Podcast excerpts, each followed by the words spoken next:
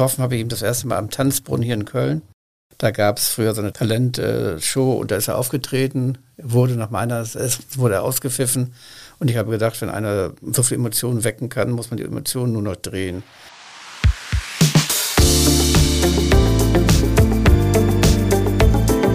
Talk mit K.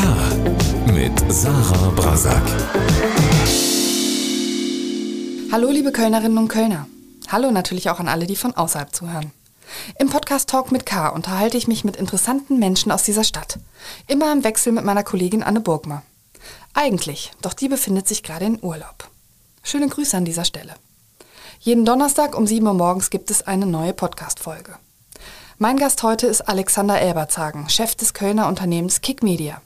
Und wer ihn nicht kennt, kennt definitiv etliche der Prominenten, die von Büroräumen in der Kölner Innenstadt aus gemanagt und beraten werden. Barbara Schöneberger, Michelle Hunziker und Judith Rakers gehören dazu, Moderatoren, Influencer, Musiker, Fernsehköche, die Liste ist sehr, sehr lang. Zusammen mit seinem Bruder Götz Elberzagen hat der heute 72-jährige Firmenchef früher Musiker wie Herbert Grönemeyer und Marius Müller-Westernhagen zu Stars gemacht. Er hat aber auch den Musikfernsehsender Viva und die Kölner Popcom mitbegründet. Damals, als Köln noch Popmusik-Hauptstadt war, wie er sagt. Ich wollte von Alexander Elberzagen unter anderem wissen, Woran erkennt er, dass jemand das Potenzial zum Star hat? Wie hat er Herbert Grönemeyer entdeckt? Und macht die Medienhauptstadt Köln genug aus ihrem Potenzial? Jetzt aber zum Gespräch.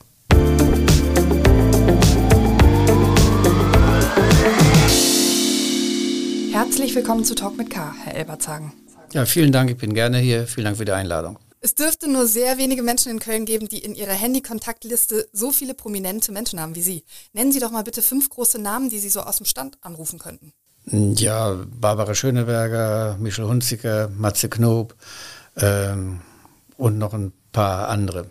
Ist so eine Kontaktliste eigentlich das größte Kapital, wenn man Manager ist oder der Chef einer Managementfirma? Nein, die Kontaktliste nicht, aber die Kontakte. Also die Sachen werden ja dann nur äh, selten am Telefon besprochen, man verabredet sich dann. Und wenn man mal eine wirklich gute Idee hat, die so spontan kommt, dann sagt man, ich habe eine Idee für eine neue Fernsehshow, was hältst du von der Idee A, B, C und dann, ähm, dann ist das eine Liste natürlich schon gut. Was ist die wichtigste Eigenschaft, die man als Manager von Künstlern oder Stars mitbringen muss? Information. Man muss genau wissen, was ähm, der Partner, das heißt der Sender, das Label, äh, die Filmproduktionsgesellschaft äh, gerade sucht in dem Moment. Man muss also genau wissen, wie der Markt funktioniert. Und dann muss man ähm, ein, muss man Stars und ähm, Könner erkennen. Das kann entweder intuitiv sein oder aufgrund von Fakten, die sie haben. Künstler gelten ja nicht immer unbedingt als einfache Menschen, sage ich mal so. Also nicht umsonst zicken, äh, Divas, also es gibt ja ganze Wortschöpfungen drumherum. Ähm, als sowas muss, mit sowas muss man ja dann auch umgehen können. Wie machen Sie das? Ja, aber damit muss man umgehen können. Das mache ich eigentlich, indem ich die Einstellung habe, dass die ja auch ihre, äh, ihre Persönlichkeit zum Markte tragen und auch die Öffentlichkeit aushalten müssen. Und dadurch haben sie in dem Sinne ein bisschen mehr Spielraum. Äh, natürlich ärgert mich das auch, wenn einer immer dreiviertel Stunden zu spät kommt. Aber das, dafür ist er auf der Bühne gut. Also es war übrigens früher auch so früher, früher, früher. Viele Stars, die Sie kennen und die Ihre Eltern kennen, äh, waren nicht die einfachsten und war auf der Bühne aber die charmantesten. Das ist also nichts Neues. Damit muss man umgehen und das vielleicht sogar ein bisschen lenken. Sie sind ja zu einer Zeit Musikmanager und Musikverleger geworden als in der Musikbranche noch unglaublich viel Geld verdient worden ist. Es gab noch keine Streamingdienste, man hat Millionen von Alben verkauft und dazu natürlich auch noch mit Live-Konzerten Geld verdient. Merchandising gab es damals auch schon. Sie haben ja in dieser Zeit Musiker betreut, Marius Müller-Westernhagen, Herbert Grönemeyer, Pur, viele andere mehr. Wo und wie haben Sie die eigentlich kennengelernt? Ja, da muss ich ganz kurz ähm, äh, zurückgreifen. Ich komme ja mehr oder weniger aus Hamburg. In Hamburg war damals die Musikhauptstadt Deutschlands und die brauchten äh, Leute, die äh, sich im Musikbusiness äh, beweisen wollen, also Texte schreiben wollen. Ich meine so äh, Pressetexte, die auf Tour gehen wollen als Tourbegleiter, äh, die Konzepte entworfen haben. Das habe ich gemacht neben meinem Studium. Das Studium habe ich in Bonn gemacht, was mir aber nicht so sehr gefiel. Ich war da auch nicht. War? Ja, ich war da nicht so sehr begabt. Ich wusste auch, dass ich in die Musikbranche wollte, weil Musik gab es ja damals nicht. Damals war so die Ende der äh, 60er Jahre, Anfang der 70er Jahre, da gab es nur ein paar Sender, die Popmusik gespielt haben und wenig Fernsehsendungen, die Popmusik gemacht Das war also ein Mangelprodukt, auf das sich alle stürzten äh, und alle, alle Jugendlichen haben wollten. Und das war wirklich äh, in und ich habe Schülerbands gemanagt und was man so dann macht und dadurch die ersten Erfahrungen gesammelt und dadurch auch mit der Industrie zusammengekommen, mit den großen Labels, äh, die eben ständig Mitarbeiter brauchten, die ihnen dann die Sorgen im kleinen Rahmen abnahmen. Das, dazu war ich dann gerne bereit.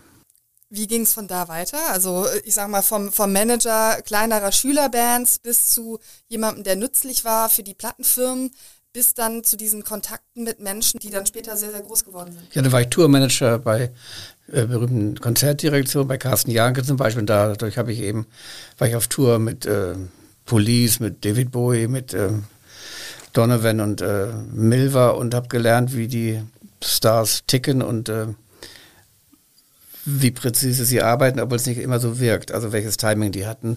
Und da war ich, konnte ich mir langsam einen Geschmack angewöhnen, um zu sehen, wer ist in diesem kommerziellen Geschäft Entertainment ähm, professionell. Sie können dann wahrscheinlich etliche Rock'n'Roll Backstage-Anekdoten erzählen, denn Sie waren ja immer dabei. Ähm, wie oft gab es Situationen, wo Sie sagen mussten, Jungs, lasst das hier mal nicht eskalieren? Meistens waren es ja Jungs. Ähm, ihr habt gleich noch einen Auftritt oder ihr habt morgen einen Auftritt? Naja, es gab entweder die, die, die, die Faktenlage, die doof war, wenn also Joe Cocker in einem Open Air nicht auftreten konnte, dann musste man sehen, dass man ähm, das wäre so eine Anekdote, als erstes mal die Kasse zur Seite bringt, ne, bevor die Fans dann sauer werden. Und es gab natürlich auch bei Reggae-Bands Besonderes, die war natürlich ähm, ziemlich vollgekifft und die fanden den Eingang zur Bühne relativ schwer. Äh, das aber, das gehört aber zum Job dazu, das bringt in der Regel Spaß und deswegen machen Leute auch Musik, um das Ganze drumherum mitzuerleben. Also wer heute freiwillig auf eine Bühne geht vor 50.000 Leuten, der hat Spaß dran. Ne? Der kriegt einen Adrenalinschub. Äh, wir kennen ja alle Bekannte, die noch keine Rede wollen zur Geburtstagsfeier, die das eben unangenehm finden und peinlich finden. Und es gibt Leute, die, wenn man sagt, du, äh, also wenn du in Köln zu jemandem sagst, ach, du warst Tanzmädchen, tanz mal, dann tanzt sie halt. Zurück zu Leuten wie Herbert Grönemeyer und Marius Müller-Westernhang. Vielleicht an einem der beiden mal erzählt, wie ist das konkret abgelaufen? Sie haben die kennengelernt, die waren noch nicht berühmt, Sie haben die groß gemacht. Dann nehmen wir mal Grönemeyer. Ähm, der lebt ja in Köln, äh, hier am Zoo mal, dann äh, in Junkersdorf, äh, nicht in Junkersdorf, im Lindental. Hatte schon einen Vertrag mit einem äh, Label in Stuttgart, und, äh, aber war nicht erfolgreich. Wusste aber, was er wollte. Und da haben wir einfach gesagt, wir gehen jetzt mal gemeinsam einen langen Weg und äh, versuchen den Weg zu finden, den wir gehen wollen. Das hat ein paar Irrtümer gebracht, ähm, indem wir eben falsche Arrangements gemacht haben. Wir sind aber, dann mussten wir natürlich Konzertveranstalter finden, konnte ich ja ganz gut vorschlagen, weil ich eben da schon eine Tournee Begleiter war. Äh, und so haben wir ähm, eigentlich einen schönen Weg gegangen. Getroffen habe ich eben das erste Mal am Tanzbrunnen hier in Köln. Da gab es früher so eine Talent, äh, Talentshow und da ist er aufgetreten, wurde nach meiner, wurde ausgepfiffen und ich habe gedacht, wenn einer so viel Emotionen wecken kann, muss man die Emotionen nur noch drehen. Also das ist das Gleiche, wenn man, die Hauptsache ist, man ist nicht langweilig. Und da haben wir eigentlich ein sehr tolles Verhältnis, x Jahre gehabt, ich glaube 13 Jahre oder so. Also diesen Moment, den möchte ich jetzt gerne nochmal mit Ihnen näher besprechen. Sie stehen im Tanzbrunnen, sehen einen Mann, der auf der Bühne ist. Wie haben Sie denn seine Performance empfunden? War das zum Ausbuhen? Naja, es ist ja sehr deutschsprachig ne? und äh, ist sehr, kommt sehr, damals kam sehr von der Theatermusik. Ähm, Herbert war in Bochum Theatermusiker und war noch nicht so fließend rhythmisch, würde ich jetzt mal so sagen.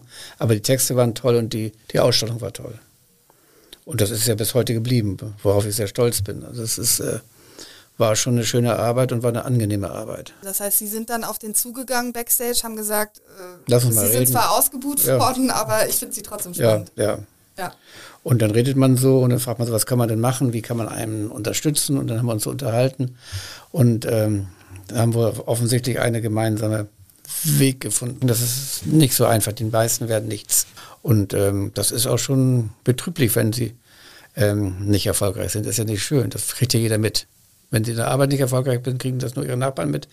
Wenn sie aber äh, bei einer, irgendwie in einem Konzertsaal spielen, es kommen dort 17 Leute, kam bei uns übrigens in Berlin mit Grönemeyer bei der ersten Tour nur sechs oder zwei, also jedenfalls na, zwei Hände voll knapp. Das ist heute noch eine Anekdote, die wir uns wieder erzählen, wenn wir uns treffen.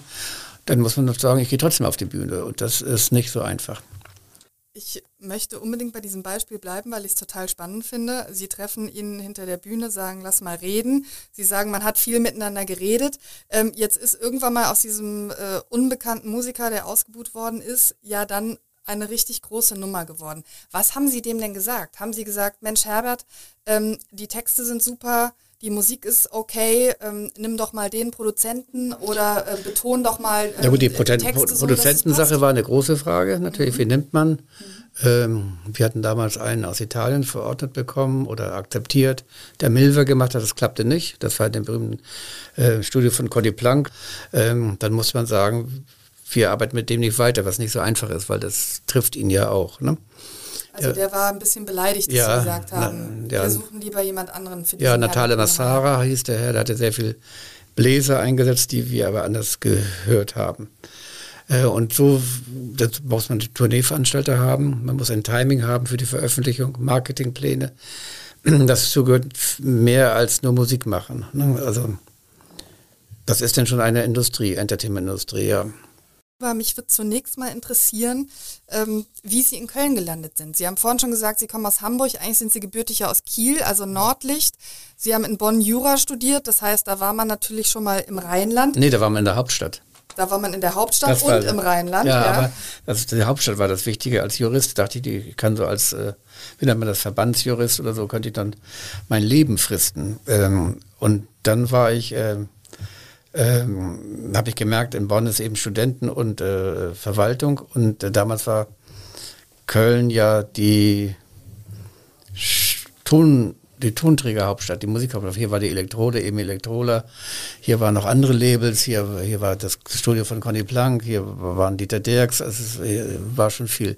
Äh, der WDR hat sehr viel Rockpalast gemacht und so weiter. Das war schon hier eine ganz spannende, tolle Zeit, von der ist in dem Sinne auf dem Sektor nichts mehr übrig geblieben. Und dann der Sprung von Bonn nach Köln? Ja, äh, es ist einfach, angenommen, Sie landen in Köln am Flughafen und besuchen als äh, wichtiger Manager, wichtiger Musiker, WDR und äh, wen auch immer, äh, dann kommt ihr nicht nach Bonn. Also ich musste dahin gehen, wo die anderen Leute auch hingingen und dann war es klar, dass musste ich nach Köln ziehen, was auch nicht so schlimm war. Wer ein erfolgreiches Management Projekt aufbauen will, also auch eine Firma, der muss ja konstant eigentlich auf die richtigen Pferde setzen, weil sonst verdient man am Ende kein Geld.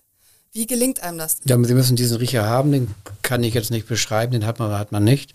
Äh, man muss, das ist jetzt ganz unspannend, sehr fleißig sein und man muss auch gute Mitarbeiter haben ähm, und sich für Medien interessieren. Also ähm, das ist klar, dass es gibt ja so New Music Friday bei Spotify. Das hört man natürlich an, wenn man Musik macht. Man guckt sich die ganzen Fernsehsendungen an, entweder die, die für die man selbst Künstler ähm, abgestellt hat oder die die Konkurrenz macht. Und ich muss schon wissen, was, was in, in diesen Medien läuft, was natürlich immer mehr wird. Also früher gab es drei Sender, heute gibt es 50, keine Ahnung, mit den ganzen Streamingdiensten noch, das muss man schon wissen. Und daraus kommt, aber ich habe wirklich tolle Mitarbeiter und äh, sind auch so um die 40. Ähm, und äh, wir haben ziemlich klare Struktur, glaube ich jedenfalls. Und da tauschen wir uns auch aus und ähm, sehen dann, wo die Probleme liegen und wo sie nicht liegen. Jetzt äh, haben Sie schon gesagt, man muss den richtigen Riecher haben. Das kann man auch nicht ganz genau beschreiben. Aber ähm, gibt es etwas, an dem man erkennen kann, dass jemand das Zeug zum Star hat? Ja, da, es gibt verschiedene Sachen. Erstens muss er natürlich äh, in irgendeiner Form etwas kommen können. Das ist nicht so einfach zu definieren, ist aber trotzdem klar. Er muss sicherlich äh, meiner Meinung nach fleißig sein, äh, pünktlich sein, äh, schnell sein und er muss auch ein bisschen, so bin ich der Meinung, Ellbogen haben. Weil das ist ein Verdrängungswettbewerb. Und äh, wenn Sie heute nicht antreten für eine Sendung, dann sind morgen schon 80 andere da, die die Sendung gleich machen wollen. Und das muss man, und er muss ähm, psychisch relativ stabil sein. Das heißt, er muss äh, ähm, auch gut einstecken können.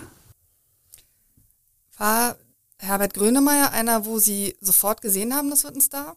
oder wenn er es nicht war, welche Person in ihrer Geschichte kennen Sie, wo, wo Sie die gesehen haben und sofort gewusst haben, bam. Ja, bei Herbert war das klar, aber es gab ja eine Vorgeschichte. Er war im Theater in Bochum schon erfolgreich, also es war nicht so ganz äh, unbelecktes Blatt. Ähm ja, es gibt eine ganze Menge, die ich entdeckt habe bis heute. Äh, Laura Karasek war wahrscheinlich eine der letzten. Doc Caro, ich weiß nicht, ob Sie Doc Caro kennen, äh, eine sehr erfolgreiche Ärztin, mit, die hat ein erfolgreiches Podcast, hat auch eine eigene Sendereihe jetzt beim Sat 1. Ähm, da gibt es eine ganze Menge, ja. Aber so ganz vom, aus, dem, aus dem Nichts kommen sie nie, das muss man schon sagen. Also äh, die haben schon entweder ein Konzept für sich dabei oder eine, eine Idee für eine Fernsehshow, auch wenn die manchmal vielleicht nicht ganz so toll ist. Aber die beschäftigen sich schon mit sich und dem Business, in das sie reingehen und das sie ja auch in der Regel 50 Jahre lang tragen muss. Ne? Also Buchverlage bekommen ja ständig unverlangt eingesandte Manuskripte, die sie dann ablehnen, wo aber ja möglicherweise auch mal ein Diamant darunter ist. Das heißt, man guckt mal zumindest rein, liest es sich durch. Ähm, wie ist das äh, bei Ihrer Firma? Also gibt es täglich Anfragen von möchtegern Stars, ähm, die sagen, hallo, hier bin ich, ähm, bitte nehmt mich unter Vertrag? Ja, es gibt täglich äh, gibt Anfragen. Ähm und dann überlegt man, was kann man mit dieser Person anfangen. Es muss ja auch ein Platz dafür da sein. Ne? Also es nützt jetzt nichts, einen, aus meiner Sicht einen weiteren politischen Talker der ARD anzubieten. Das, das ist voll. Ne? Das, äh, es fehlt ein bisschen der Mut in der extrem jüngeren Generation, ähm, sich herauszuwagen und in diesen Kampf mit reinzugehen, um, um einen Platz erobern zu wollen. Ähm, das heißt, die Ellbogen sind nicht mehr so da wie früher? Nee, die sind auch ähm, nicht kreativ genug für, man kann ja heute alles Mögliche machen. Es gibt so viele Sender, sie können also, sie können eigentlich ihren Gedanken freien Lauf lassen und müssen nur eine Linie haben, die sie folgen. Also gucken Sie Jan Böhmermann, ein Megastar heutzutage, als er anfing, kam ja viel Wind von vorne und er ist seinem Kurs herbeigeblieben. Oder Joko und Klaas. Also es ist schon toll, wie die das gemacht haben. Jetzt werden Sie viele unter Vertrag haben, etliche davon werden erfolgreich. Ähm, bei etlichen merkt man irgendwann mal, hm, also irgendwie führt das Ganze nicht so zum Erfolg. Wann wissen Sie, es hat keinen Zweck mehr? Also es ist Zeit, jemanden auch gehen zu lassen. Ähm, woran entscheidet man das? Na, im Musikbereich haben Sie einen Vertrag über drei oder vier Alben im besten Falle. Äh, im, Fernsehen haben Sie einen Vertrag über so viele Shows, auch wenn das nicht die richtige ist dann kommt eine andere. Also es gibt einmal die Rechtslage, die gut ist, es gibt einmal die Idee, es gibt einmal Niederlagen, die sie erklären können. Also das Typische, was war immer wieder geholt wird. Ich habe eine gute Fernsehsendung und äh, es kommt plötzlich Champions League-Spiel Bayern gegen Barcelona. Dagegen haben sie keine gute Quote, können es aber erklären. Ne? Das ist noch ganz gut. Und irgendwann sagt der Künstler auch, oder wir sagen auch, dass, also zu 95 Prozent sind wir sehr erfolgreich und 5 Prozent kriegen wir nicht in den Griff oder kriegt der Künstler nicht in den Griff. Auf jeden Fall sind wir ja schuld, weil wir die Menschen sind. Äh, da sagt man, pass auf, wir haben jetzt schon alles probiert, wir haben wirklich alles probiert. Und vielleicht passen wir nicht zusammen. Vielleicht finden wir dein, können wir dich nicht überzeugt darüber, lass uns trennen. Das passiert dann auch mal. Man sagt nicht umsonst Sex, Drugs und Rock'n'Roll, wenn man über diese goldenen Zeiten auch in der äh, Musikindustrie spricht, ähm, die vorbei sind. Ähm, gab es etliche Künstler, die Sie dann als Manager nicht nur betreuen, sondern auch vor großen Fehlern oder sogar einem großen Absturz bewahren mussten? Ja, das ist aber meistens in äh, Verbindung mit entweder zu großem Erfolg oder zu kleinem Erfolg und persönlichen Problemen, also was weiß ich, Scheidung und äh, dann, dann, ist das alles nicht mehr wichtig und das Leben ist ungeordnet. Das führt dann äh, mal zu, Sie würden die Sachen kennen, ich sage sie aber nicht, weil die standen oft in der Presse, einige Sachen, dann muss man eben mal in sich erholen, ja. Mhm. Das heißt, man ist in Teilen auch Therapeut oder Familienmitglied, zumindest ja, klar, als man, Manager? Ja, man ist, äh, man sagt, pass mal auf, du machst da jetzt einiges kaputt. Ne? Und ähm,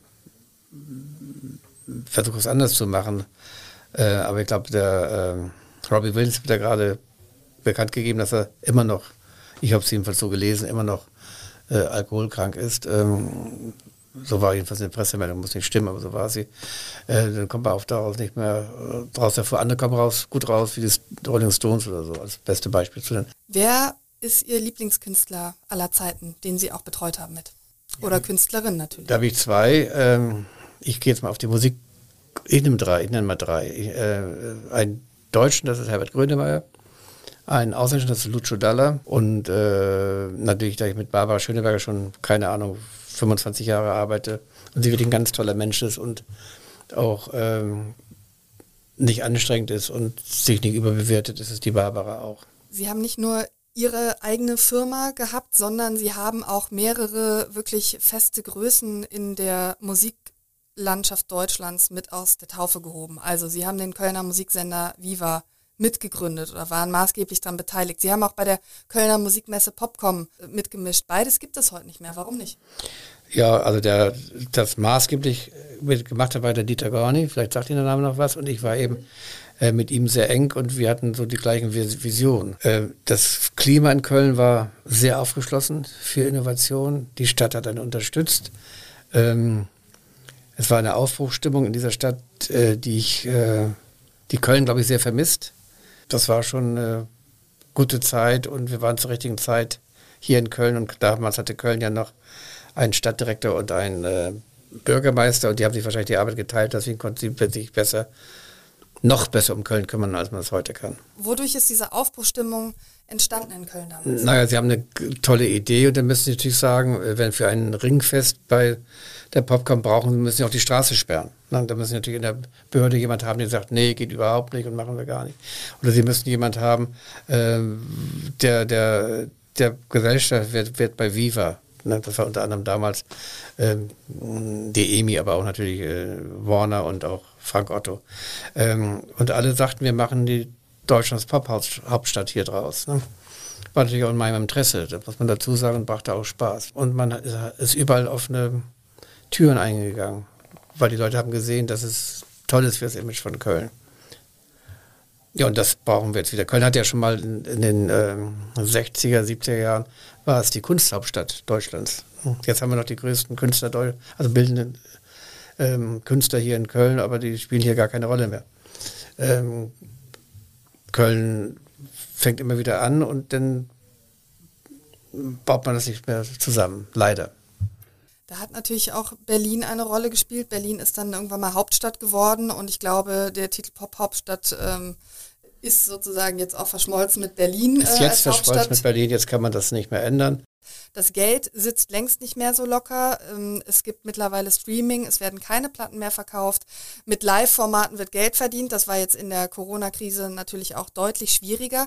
Ähm, und man merkt es ja auch, wenn man sich heute das Portfolio ihrer Firma anguckt. Also ich sag mal, Herbert Grönemeyer und große musikalische Namen sind in dem Sinne nicht mehr drunter. Sie haben sehr viele Moderatoren, ganz breites Portfolio, Fernsehköche sind da drunter.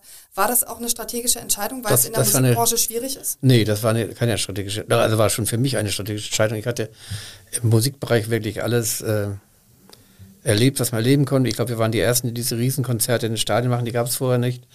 Ähm, wir hatten diese Ehrenverkaufszahlen von einer Million, zwei Millionen pro Album. Ähm, war mit Viva äh, weltweit bekannt, nicht nur in Köln weltweit bekannt, sondern wenn wir nach Amerika kamen, wollten uns alle treffen.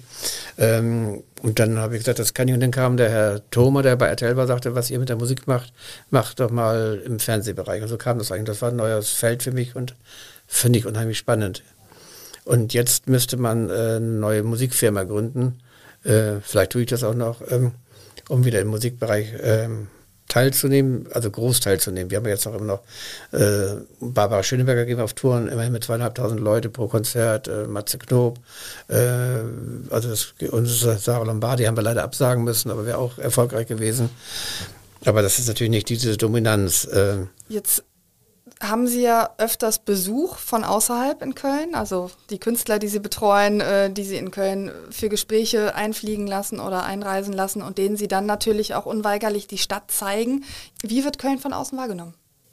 Also anders als die Kölner das sehen, bei weitem. Ne? Es, äh, also im Grunde hat Köln jetzt das Image, eine hässliche, dreckige Stadt zu sein, wo man zwar gut leben kann, aber oft sagen sie, Alexander, wie kannst du in dieser Stadt leben? Ne? Erklär mal das mal. Hatte ich gerade wieder vor zwei Tagen. Das ist ja Ich habe jemanden in, in Norddeutschland getroffen und sagt, das verstehe ich nicht, dass man da leben kann. Also da muss Köln schon einiges tun. Es ist schon spannend, ähm, wie die Kölner Spaß haben, ihre Stadt voll zu müllen. Das ist kein guter Weg. Ne? Na gut, ich meine, nicht die, die, die, Oper, der FC Köln, es gibt ja genug Sachen, die, wo man sich ein bisschen lustig machen könnte. Ne? Also, oder nennen Sie mir noch mal zwei, drei schöne Gebäude, die in den letzten zehn Jahren entstanden sind. Die Konkurrenz ist ja immer groß, die Konkurrenz wird ja immer größer. Ähm, wir konkurrieren ja nicht mehr nur mit, äh, mit Düsseldorf, das ist ja albern, das ist sehr schön geworden, äh, sondern wir konkurrieren ja mit, äh, mit Amsterdam, Paris, äh, in allen Bereichen. Wenn ich hier keine Studios habe, gehe ich eben nach Holland oder gehe nach, äh, gehe, äh, nach, nach, nach, nach Prag. Das ist nicht so, dass man jetzt äh, so gebunden ist durch die EU, Gott sei Dank. Ne? Also ich fühle mich sehr wohl da, wo ich bin, wegen der Menschen, aber ab und zu wäre schon ein bisschen mehr Sorgfalt aus meiner Sicht angebracht. Köln ist aber immer noch die deutsche Medienhauptstadt, sagen Sie. Ja, Da natürlich. kann Berlin noch so sexy daherkommen. Kann man gar nicht vergleichen. Berlin hat ja kaum Medien und das einzige Medium, was jetzt noch äh, im elektronischen Bereich äh, da war, RBB ist ja momentan gerade in der Schlagzei also Schlagseite. Dann haben sie noch den Springer Verlag. Äh, hier haben wir, wie ich schon sagte, WDR mit den, man tut dem öffentlichen Recht ja un, äh, Unrecht mit dem ersten Programm, mit dem dritten Programm, äh, mit, mit den Hörfunkstationen 1, 2, 3, 4, 5 und so weiter. Also das ist viel, sind auf viereinhalbtausend Mitarbeiter so ungefähr. Äh, wir haben, ähm, wie gesagt, Dumont hier. Sie machen ja auch immer, sie machen ja nicht nur Zeitschriften und Zeitungen, sondern auch Bücher. Äh, es, es, gibt äh, RTL, große mit, mit XXX-Sendern. Es gibt äh, Ströer, eine der größten Außenwerbung-Konzerne äh, Europas zumindest. Ne? Also es ist schon immer noch die Medienhauptstadt. Ähm, und etliche Produktionsfirmen auch Riesenproduktionsfirmen, also sind hier ähm, die ganzen Fernsehproduktionsgesellschaften haben alle hier ein Standbein oder sind, äh, liegen, sind hier. Banijay, eine Riesenfirma, sitzt hier. Ähm, hier, sind, hier, werden viele, ähm, die Meltem Kapdam, die bei uns ist, hat den äh, Deutschen Filmpreis gewonnen. Und Michael Souvenier, der hat äh, einen Film, einen tollen Film gemacht, der hat äh, mehrere Filmpreise gewonnen. Kommt alles aus Köln. Also das ist, äh, es, das tut mir so auch ein bisschen weh, dass das äh, weder gefördert wird, äh, warum sollte man nicht mal die Leute äh, einladen vom Rathaus, die den Deutschen Filmpreis gewonnen haben? Wäre ja mal eine nette Geste. Kostet eine halbe Stunde, eine Tasse Tee und vielleicht noch ein Plunderteilchen, vielleicht ein bisschen was Besseres. Ne? Und schon, äh, das ist so, macht einen so ein bisschen traurig, ja. Da höre ich jetzt raus, dass Sie nicht der Meinung sind, dass die Kölner Stadt Spitze genug tut, um aus diesem Faktor, nämlich Medienhauptstadt Deutschlands, Kapital zu schlagen, auch für das Image dieser Stadt. Auch für sich selbst, logischerweise. Ne? Also das, das könnte man eventuell besser machen. Ja, man könnte doch mal äh, ein, ein, ein, ein, Meeting machen mit den wichtigsten Medienleuten hier, vielleicht 300 Leute. Das ist schon groß, großer Kreis. Und dann vergibt man einen Preis der Stadt Köln für, für äh, wichtige Medienereignisse. Da gibt es ja genug Beispiele, ne, äh, die man machen könnte. Und man könnte vielleicht auch ein bisschen damit werben. Also äh, das gleiche gilt ja auch ähm, für andere Sachen. Wir haben sehr gute Köche hier. Ähm, noch nicht zu viele, aber doch sehr viele. Jetzt gibt es die Fine Foodies Cologne. Auch eine wichtige Sache. Ne? Es gibt, also wir haben, oder Literatur. Oder nehmen Sie doch mal diese fünf Spitzen zusammen. Literatur, äh, Musik, Konzerte, Film und Fernsehen. Ne? Und gibt fünf, vier Preise diesen wichtigen Leuten. Wäre doch schon mal toll. Das ist eine sogenannte Wertschätzung, wie es heutzutage heißt. Und würde sicherlich auch äh, bundesweiten Niederschlag finden. Ne? Köln ist auch Influencer-Hauptstadt Deutschlands. Also es gibt nirgendwo so viele prominente Influencer und Influencerinnen.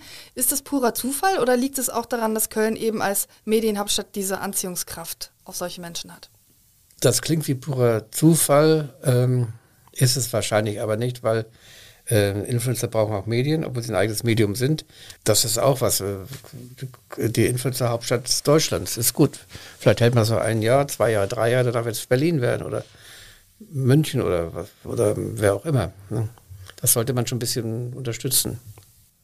Jetzt sind sich bei Herbert Grönemeyer, glaube ich, die allermeisten einig, dass das ein großer Künstler ist, der also überragende Qualitäten und ein überragendes äh, Talent hat. Bei Influencern sagen, glaube ich, viele, vor allen Dingen auch Ältere, was können die denn eigentlich? Ähm, was macht so ein Influencer? Was, was sagen Sie? Was ist das spezifische Talent eines Influencers?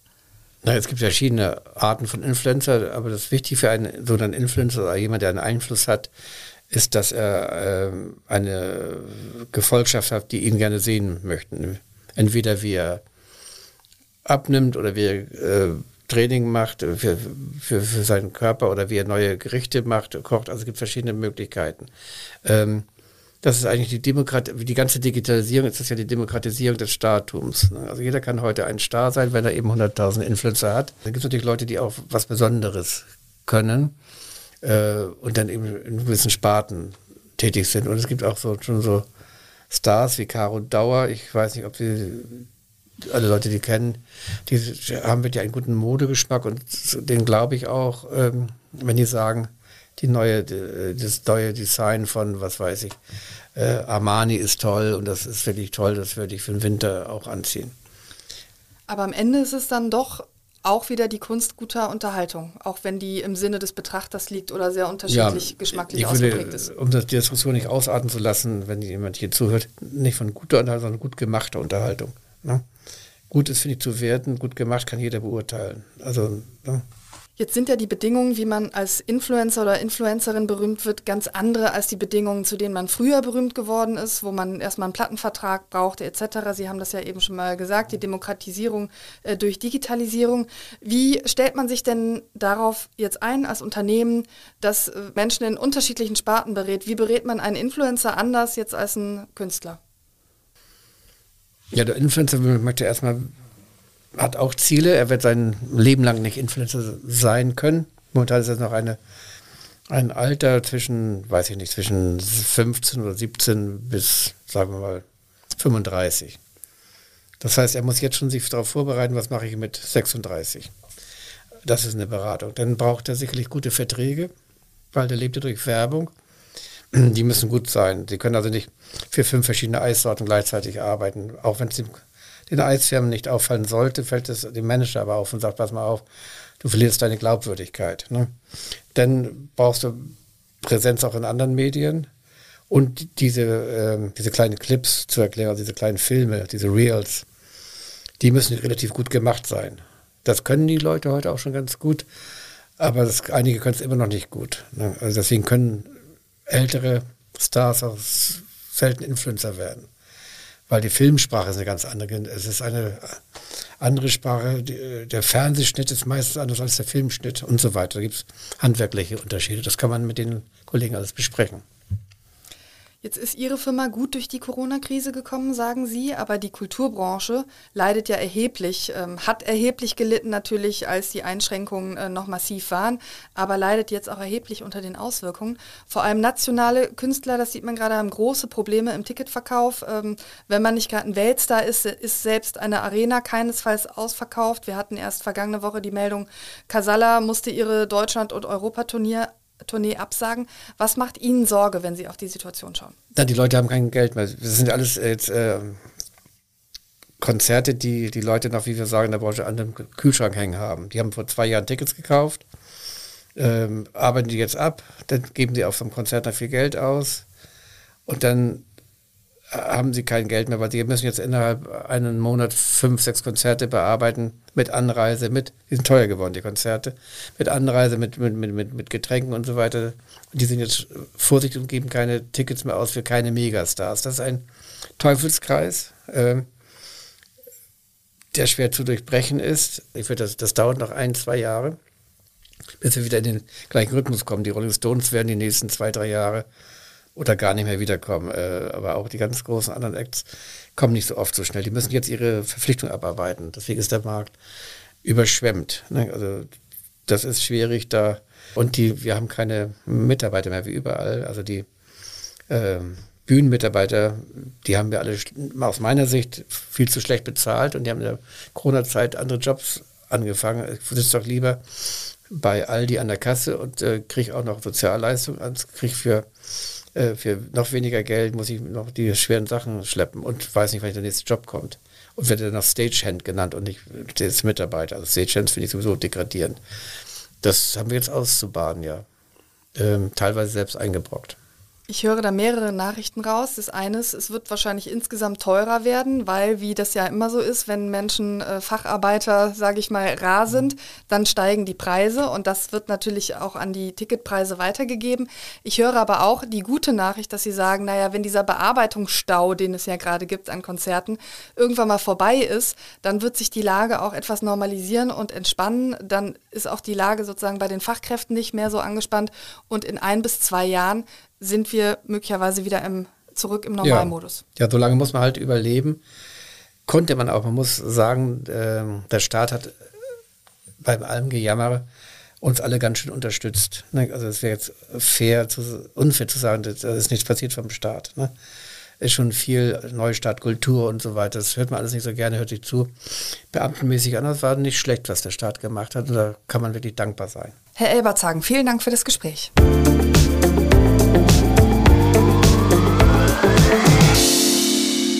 Wenn Sie den Podcast Talk mit K mögen, dann abonnieren Sie ihn doch gern kostenfrei, damit Sie keine neue Folge verpassen. Wenn Sie unabhängigen Lokaljournalismus unterstützen möchten, können Sie das auch gerne tun, indem Sie zahlender Abonnent oder Abonnentin der gedruckten Zeitung oder aber der digitalen Ausgabe KSDA Plus werden. Alle Infos dazu finden Sie unter ksda.de/slash abo. Falls Sie Anmerkungen haben zur aktuellen Folge oder mir einen Talkgast vorschlagen möchten, schreiben Sie mir gerne eine E-Mail an sarah.brasak.ksda-medien.de. Bis zum nächsten Mal sage ich danke, tschüss und auf Wiederhören.